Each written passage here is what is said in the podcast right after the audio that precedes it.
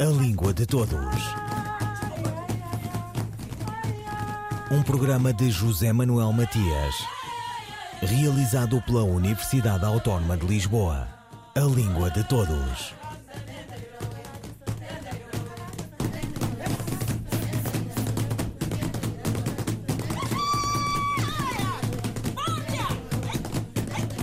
Dialetos ou línguas que resultam do contacto entre colonizadores e povos autóctonos, os crioulos autonomizaram-se, assumem hoje, de pleno direito, a sua estatura cultural e política. O idioma cabo-verdiano é exemplo dessa evolução, termo que já foi pejorativo, incluindo inaceitável dimensão rássica. Os crioulos refletem na sua base lexical a dominação do idioma do dominador e operam, a um tempo, uma dialética de libertação. Inauguram um devir, influenciam, trocam, são influenciados e constituem-se como um corpo pleno e autónomo. No continente africano, os crioulos de base portuguesa estão vivos e recomendam-se. Cabo Verde, São Tomé e Príncipe, Guiné-Bissau são exemplo dessa realidade. Tanto o português cabo-verdiano como o português santomense estão em contacto com as línguas crioulas de base lexical portuguesa formadas durante os séculos XV e XVI. Cabo-verdiano em Cabo Verde e São Tomé, Angular e Lunguié em São Tomé e Príncipe. Língua de Todos conversa com a professora Nélia Alexandre, linguista e estudiosa do tema. De facto, a, a, a língua cabo-verdiana é uh, já há muito tempo a, a língua materna dos cabo-verdianos um, e nos últimos anos uh, tem vindo a, a ter um peso maior em Cabo Verde relativamente ao português. Há umas décadas atrás, podíamos dizer que em Cabo Verde havia uma situação a que nós chamamos de diglossia, ou seja, duas línguas em presença com diferentes funções. Uh, esta é uma noção clássica, digamos assim, uh, porque essas funções eram as seguintes: ao português uh, atribuía-se uma função mais formal, era tratada, era, era, era vista essa língua como uma variedade alta de prestígio, da cultura, das situações formais, um, e uh, a língua materna, a língua cabo-verdiana, era uh, a variedade baixa. Isto numa definição clássica de diglossia. E, portanto, era a língua dos afetos, a língua da, da família, dos amigos, uh, e era reservada para situações de comunicação informais. atualmente, essa já não é a realidade em Cabo Verde. O que nós eh, verificamos é que as duas línguas continuam a conviver, a coabitar, mas já com relações diferentes. Esta diglossia clássica que eu acabei de, de apresentar um, já está muito mais difusa. E difusa porquê? Porque uh, o uh, uh, cabo-verdiano, a língua cabo-verdiana, também já é usada em contextos mais formais, em contextos que há pouco tempo estavam reservadas só ao português.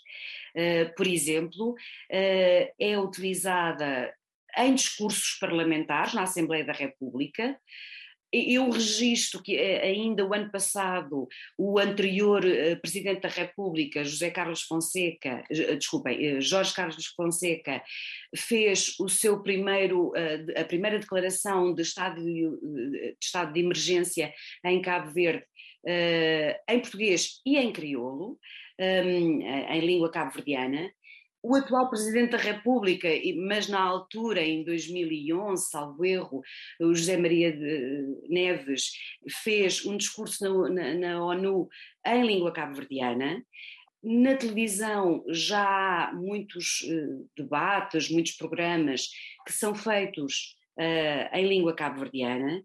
Nas empresas, nas universidades, uh, pode haver, por exemplo, apresentação de conteúdos em português, mas depois a explicação dos mesmos em uh, cabo-verdiano. Portanto, uh, a situação já é bastante diferente. Já não há um lugar para o português e um lugar para a língua cabo-verdiana. A permeabilidade das situações já é muito maior. Isso significa então que a língua portuguesa no arquipélago de Cabo Verde uh, também está a sofrer alterações, ou seja, acaba por se tornar num português diferente, por exemplo, do português europeu ou do português do Brasil. Sem dúvida nenhuma. Essa é uma consequência da forma como as pessoas usam as línguas. É, é normal. O português falado em Cabo Verde tem já algumas características que são diferentes da variedade europeia, portanto, do português europeu, e que decorrem naturalmente desse contacto. Um, decorrem também do contacto com a língua cabo-verdiana, portanto, com a língua materna. Tem que ver com, com vários fatores. Uh, a situação não é nada simples uh, e não é homogénea. Nós não podemos dizer ainda que existe uma variedade de português cabo-verdiano estabelecida, bem identificada, ela ainda é muito uh, heterogénea e depende muito de fatores que não são linguísticos. Por exemplo, uh, depende da exposição à língua, da frequência de uso da língua, portanto, da, da, da competência linguística dos falantes, uh, da instrução, do grau de instrução dos falantes, da sua escolarização e da sua exposição escrita e oral ao português, eh, que é o português europeu ainda eh, dado como modelo em Cabo Verde, embora cada vez mais os cabo-verdianos tenham também exposição a outra variedade nacional do português, que é o português brasileiro, e, portanto, esta diversidade de diferentes variedades do português em presença em Cabo Verde associada à, à, ao uso da língua cabo-verdiana, eh, faz com que eh, o português que está a emergir em Cabo Verde seja ainda muito multifacetado, digamos assim. E, portanto, nós encontramos uh, falantes cabo-verdianos que usam um português muito próximo da variedade europeia, Uh, depois encontramos outros uh, falantes cabo-verdianos que usam um português que é mais passivo, portanto compreendem, mas têm dificuldade em produzir, em falar em português. Temos outros uh, cabo-verdianos que falam português já numa variedade brasileira, porque fizeram, por exemplo, os seus estudos superiores no Brasil enfim, temos uh, esta, esta realidade em Cabo Verde que faz com que o português em Cabo Verde seja, neste momento, uh, ou esteja a viver neste momento, uma situação que é diferente daquela que nós encontramos já noutros uh, países em África, em que o português é língua oficial e em que o português está a funcionar como língua materna, por exemplo, de são tomenses, de angolanos, principalmente luandenses, uh, ou de uh, moçambicanos. Uh, em Cabo Verde, o português não está nativizado, ou seja, não é língua materna da maioria da população, à semelhança da língua cabo-verdiana. Nélia Alexandre, professora e investigadora dos chamados crioulos de base portuguesa. Qual o futuro da língua portuguesa em Cabo Verde? Professora Nélia Alexandre. Como há vários fatores que estão envolvidos, há vários cenários também que são possíveis. Uh, tudo depende das políticas que vão ser implementadas em Cabo Verde. E eu uh, sobre isso não, não conheço e por isso não, não falo. Mas se se conseguir que uh, o, a língua cabo-verdiana seja oficializada em paridade com o português, como está, aliás, inscrita, inscrito na Constituição da República de Cabo Verde, eu julgo que isso seria também um contributo benéfico para não só a língua cabo-verdiana, mas também para o português. De que maneira? É extremamente importante que haja a, a consciência de que se a língua cabo-verdiana fosse oficializada, ou quando ela for oficializada, assim espero, que há um compromisso do governo cabo-verdiano de a ensinar nas escolas em Cabo Verde, em paridade com o português. Ora, o ensino de uma língua que até agora tem sido apenas usada em contextos informais, não formais, ou seja, não de escolarização, apenas como língua materna, não é? Portanto, num contexto oral. Eh, essa oficialização obriga a que haja uma reflexão explícita sobre a língua. E se ela for, como se espera, ensinada em paridade com o português, então a reflexão tem de ser também feita sobre a língua portuguesa. E a comparação de dois sistemas linguísticos que são diferentes, mas que também têm semelhança e também partilham coisas em comum, faz com que não só os alunos que aprendem, mas também os professores, porque têm que ensinar e, portanto, são os primeiros a ter de fazer essa reflexão. Pensem muito bem e estruturem muito bem o que é diferente e o que é igual e tomem consciência dessas propriedades, dessas características que definem cada uma destas línguas. Ora, isso só pode contribuir para uma melhoria na aquisição dos conhecimentos, quer do português, quer da língua cabo-verdiana. Mas acredita que o português poderá desaparecer de Cabo Verde? Sinceramente, não. Pelo menos a, a curto prazo, não de todo, de todo. Mas poderá estar mais ameaçado se não houver este trabalho que eu acabei de referir relativamente ao ensino da língua cabo-verdiana e da língua portuguesa em simultâneo nas escolas em Cabo Verde. Um, e estará mais ameaçado pelo seguinte: é que a partir do momento em que as, uh, uh, as crianças e os jovens uh, em Cabo Verde só aprendem em português, mas são falantes de uma outra língua materna, há uma espécie de um estigma que se cultiva e que se incentiva relativamente ao bom ou mau uso, bom ou mau domínio da língua portuguesa. E, portanto, uh, uh, isso só pode ser negativo para o português naquele território. Ou seja, se nas escolas, se os professores estão sempre a chamar a atenção para os alunos de que não é assim que se fala em português, é de uma outra forma, portanto, só se chama a atenção para o erro, ninguém gosta de estar permanentemente a ser uh, uh, recriminado por isso mesmo. Não há um estímulo para a aprendizagem do português.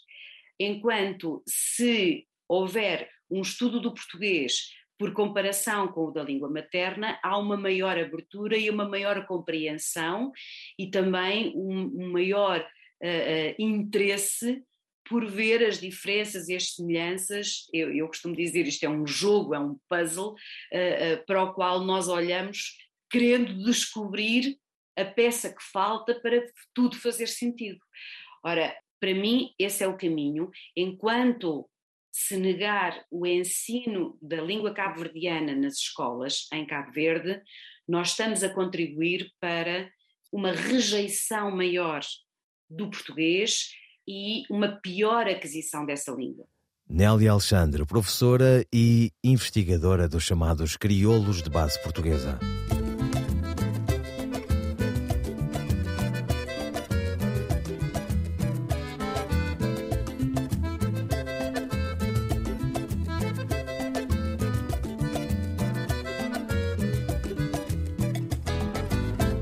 Testa frangido, mal-humorado, bebo povo ponachão. Hoje eu sou de travessado, rosto carregado, cima bidão. Testa frangido, mal-humorado, bebo povo ponachão. Hoje eu sou de travessado, rosto carregado, cima bidão. Tudo hora na minha pé, tá pensando na trapajã. Esquivo, se me, eco da matin tentando.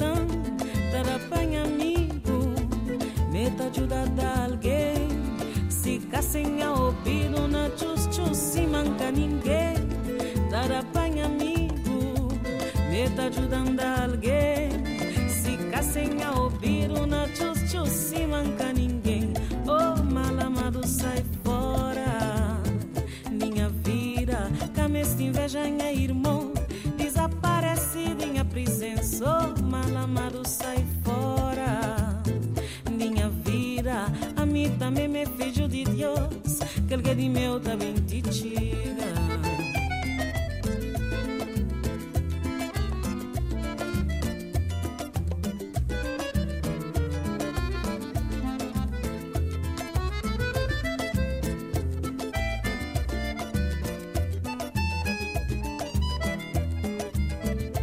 Esta frangido um mal-humorado Bevo povo ponachon Hoje só de travessado Rosto carregado cima bidão Dessa frangido um mal-humorado Bevo povo ponachon Hoje só de travessado Rosto carregado cima bidão Tudo hora na minha pé Tá pensando na trapajã Dar al esquivo se me Eco da matin tentando Dar apanha amigo Me tá ajudando alguém. Se caçem a ouvido Na chus chus se manca ninguém. Dar apanha amigo Me tá ajudando alguém. Se caçem a ouvido Na chus chus se manca ninguém. Oh mal amado sai fora. Minha vida Cama esta inveja é irmão. Desaparecido em a presença Oh mal amado sai fora. Minha vida A mim também me filho de Deus. Que ele que de meu também te digo Mal amado sai fora. Minha vida Cama esta inveja é irmão Desaparecido em a presença Oh mal amado sai fora. Minha vida A mim também me filho de Deus. Que ele que de meu também te digo Mal amado sai fora Minha vida Mal amado, Lucibela. Ciberdúvidas responde. Qual a diferença entre os termos pandemia, endemia e epidemia? A resposta de Sandra Duarte Tavares. Estas palavras, pandemia, endemia e epidemia, continuam a ser alvo de pesquisa pelos falantes da língua portuguesa e, naturalmente, sabemos por que razão isso acontece. Comecemos pela palavra epidemia. Trata-se de uma doença infecciosa e transmissível que ocorre numa comunidade ou região e que se pode espalhar rapidamente entre as pessoas de outras regiões, originando um surto epidémico, ou seja, contagioso. A palavra epidemia tem origem no grego clássico epi, que significa sobre, e demos, povo, e foi utilizada por Hipócrates no século VI a.C. Em relação à palavra pandemia, provém do grego pan, tudo, todo, e demos, povo, é uma epidemia que atinge grandes proporções, como esta que estamos ainda a viver, e se espalha a nível global, espalhando-se por um ou mais continentes ou por todo o mundo, causando inúmeras mortes ou destruindo regiões inteiras. Quando uma doença existe apenas numa determinada região, é considerada uma endemia, que corresponde a proporções pequenas da doença e que não se dissemina por outras regiões. Sandra Duarte Tavares, linguista. Um, dois, três, e... Sentença de Carlos Nejar por Maria Henrique. Vistos. Fulano de Tal, nascido nesta cidade do reino, em tempo desconhecido. Nascido sem explicação ou sentido, como o arremesso de um disco. Nascido como quem diz uma palavra e pronto. Ei-lo lançado no andamento do mundo. Nascido como se uma planta, um figo ou ameixa, e se planta um grito na garganta. Nascido e agora viajor por profissão, inquilino das coisas, armazena culpas e vê-los de lã. E eu, julgador, sentencio, considerando o réu e o estar aqui, o preço, dividido na noite que se dividiu, como mulher no cio, resolvo condená-lo a viver em danação além do fojo de seus pais com avarias e receios, entre iguais. Depois, suspendo-lhe a pena para que pareça como veio. Um poema de Carlos Nejar, pela voz da atriz Maria Henrique. O poeta brasileiro Carlos Nejar mantém com Portugal uma relação muito particular. Visita a miúdo o país e tem a maior parte da sua obra publicada no Retângulo Ibérico. Luís Carlos Verzoni Nejar, gaúcho, também crítico literário, é um dos nomes que marca a geração que se seguiu à de Ledo Ivo, designada por geração de 45 e que surge no pós-Segunda Guerra Mundial. O autor de Arca de Aliança e do livro de Silbion é membro da Academia Brasileira de Letras e faz questão de retraduzir o real e ofertá-lo em poema nos seus muito todos que podemos ler. Ouviram Língua de Todos, as despedidas de José Manuel Matias, Miguel Roque Dias e Miguel Van der Kellen. A Língua de Todos. Um programa de José Manuel Matias, realizado pela Universidade Autónoma de Lisboa. A Língua de Todos.